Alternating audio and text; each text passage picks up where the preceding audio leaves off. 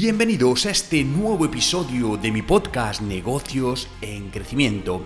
Hoy voy a hablar de algo que se ha popularizado en los últimos tres años, pero que quizá no está dando todos los buenos resultados que se esperaba. Y es que el teletrabajo desploma la productividad de los empleados un 18%.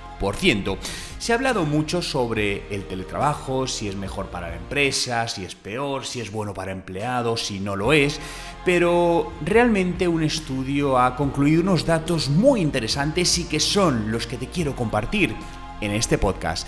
Desde que la pandemia emergió y normalizó el teletrabajo, porque recordemos que al menos en España el teletrabajo era prácticamente impensable. La mayoría de empresarios y de negocios no literalmente, ¿eh? no les entraba en la cabeza que alguien pudiese teletrabajar. Y la pandemia cambió todo esto. Y desde entonces numerosos estudios han surgido asegurando que el teletrabajo, también conocido como home office, conduce a empleados más contentos y eficientes. No obstante, un reciente informe ha cuestionado los argumentos comúnmente presentados por los defensores del trabajo remoto al señalar una disminución del 18% en la productividad de los empleados que optan por esta modalidad. Claro, aquí lo importante es, pero ¿quién ha realizado este estudio? Pues fijaos que es alguien con muchísima este estudio ha sido llevado a cabo por economistas del Instituto de Tecnología de Massachusetts, el MIT, que es conocido mundialmente, y la Universidad de California en Los Ángeles, que ha examinado detenidamente a dos grupos de 235 empleados durante un periodo de 8 semanas. Estos empleados estaban dedicados a tarea de introducción de datos y se dividieron en dos grupos, uno trabajando desde casa y otro desde una oficina. Los resultados de este estudio revelaron que los empleados que tenían la opción de teletrabajo mostraron una reducción del 18% en su productividad si lo comparamos con los que trabajaban en la oficina. Los autores de este informe utilizaron la velocidad de introducción de los datos como principal indicador para medir la productividad de los trabajadores. Un elemento clave de este experimento fue que los empleados trabajaban en la oficina eh, según un horario fijo de 9 de la mañana a 5 de la tarde, mientras que aquellos que estaban en sus casas tenían la flexibilidad de elegir su horario siempre y cuando completaran 35 horas semanales. Obviamente, esto es un estudio de referencia y es genérico. ¿Qué quiero decir con esto? Que al final dependerá de muchos factores, dependerá de los países, ya que la cultura de cada país, la cultura laboral es muy diferente. Y yo estoy convencido que este estudio tendría resultados muy diferentes si lo realizamos, voy a decir tres países que conozco bien porque he vivido en ellos, España, Canadá y Colombia. Y la cultura laboral es totalmente diferente, totalmente. Por lo tanto, creo que incluso podría darse el caso de que en algunos países la productividad en el teletrabajo fuese realmente buena, mejorase y en otros empeorase. Pero sigamos con el estudio. Otra conclusión muy importante es que aquellos empleados menos productivos al trabajar desde casa son también los que tienen más inclinación a esta modalidad. Según David Atkin, que es profesor del MIT y coautor de este informe, algunas personas podrían optar por el teletrabajo a pesar de su menor productividad debido a responsabilidades en el hogar, como puede ser el cuidado de niños, lo que podría afectar negativamente su enfoque y eficacia laboral.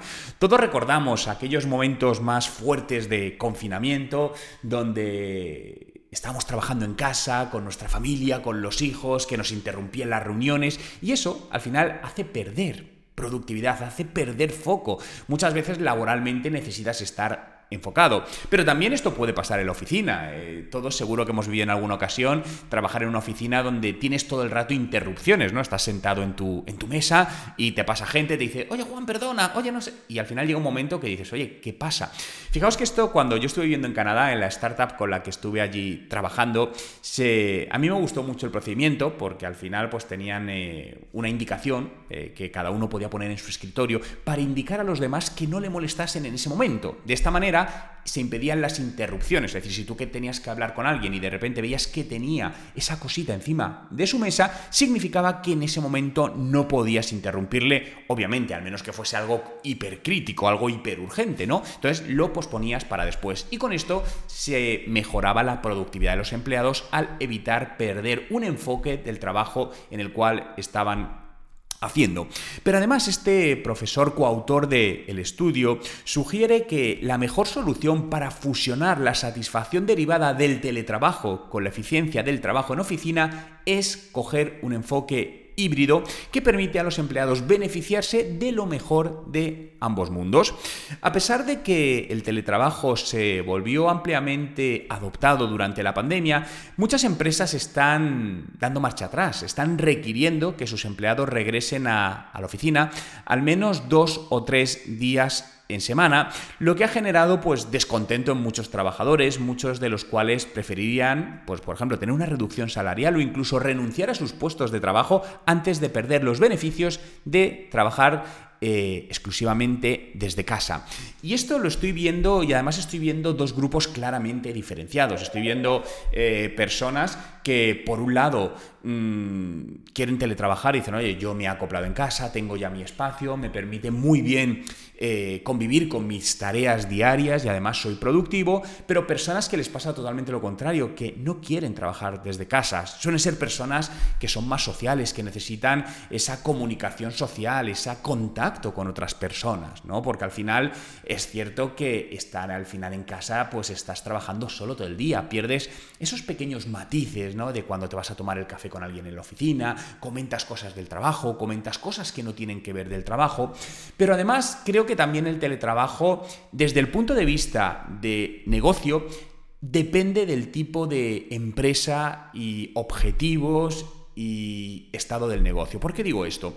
Porque hay mucha pérdida de información. Cuando la gente está en modelos totalmente descentralizados, desde casa, al final se, se, pierde información cruzada. ¿Cuánta información interesante se dan en una oficina por conversaciones que oyes y que realmente te son relevantes? Además, tengamos claro que es no voy a decir imposible porque no me gusta esa palabra, pero sí voy a decir muy o extremadamente difícil crear una adecuada cultura corporativa con un trabajo en remoto. Porque al final lo que se percibe es que, bueno, pues sí, es tu trabajo, hago por esto por dinero, pero no hay esa sensación de pertenencia a una organización. Muchas empresas lo que hacen, pues... Eh, organizan sesiones de trabajo presencial, team buildings, pues cada tres o cuatro meses para un poco paliar ¿no? esa, esa sensación de alejarse de, de, la compañía. Y es cierto que sobre todo, por ejemplo, en momentos donde una empresa está arrancando, pensemos en, una, en un proyecto emprendedor, una startup, donde está en un momento muy importante, está arrancando, para mí ahí el teletrabajo plantea muchos problemas. Creo que en esos momentos una empresa necesita estar muy unida más que nunca, tener muchas conversaciones, generar ese trabajo en equipo, esa sensación de apoyo, esa sensación de equipo, que al final en trabajo híbrido el equipo es muy difícil, ¿no? Eh, de hecho, mm, muchas personas cercanas a mí que trabajan como, digamos, responsables de equipos en distintos departamentos, y todos teletrabajan, me lo dicen que les está siendo muy difícil y comparan con cuando tenían a las personas en modelos presenciales, les está siendo muy difícil gestionar a las personas y liderarlas, dice, porque es que al final hay una falta de, eh, contacto brutal, hay incluso una malinterpretación de la información. Todos sabemos que cuando hablas con alguien cara a cara está la comunicación verbal, pero está la no verbal, entonces eso te da mucha información. Pero en cambio, cuando escribimos un mensaje, me da lo mismo WhatsApp, o algún email o sistema de mensajería interna, como puede ser un Slack, se malinterpreta las cosas. De ahí los emojis, ¿no? Que nos ayudan a, a intentar darle un poquito más de sentido a un mensaje. Y lo que sucede es que a veces te, alguien te dice una frase por, por mensajería que no va ni con ningún tipo de mala intención, pero la sensación es que alguien está siendo muy, muy rudo, muy mal educado, y no es así. ¿no? Entonces, todo esto parece que no, pero afecta a la productividad de las empresas, afecta a cómo los empleados se sienten parte de un equipo, están motivados por alcanzar los objetivos, por sentir el trabajo como no solo un trabajo, que obviamente lo es y, se hace para poder vivir, sino como una parte también interesante de tu vida, donde estás aportando, donde estás recibiendo, donde estás aprendiendo. Y para finalizar, quería acabar diciendo que fijaos que curiosamente un estudio similar publicado por Microsoft el año pasado reveló que la mayoría de los líderes empresariales creen que el trabajo perjudica la productividad de sus equipos y también obstaculiza la innovación. Por lo tanto, aquí vamos a tener todo tipo de puntos de vista, ¿no? Habrá gente que diga que sí, gente que diga que no. Eh, yo, como en casi todo, me gusta decir un depende, porque creo que no hay una regla para todo. Como se estaba contando, creo que hay para empresas donde el teletrabajo claramente perjudica la productividad de los equipos y obstaculiza un crecimiento, pero creo que hay otro tipo de empresas donde el trabajo es una gran herramienta y no tiene por qué mermar la productividad de los equipos.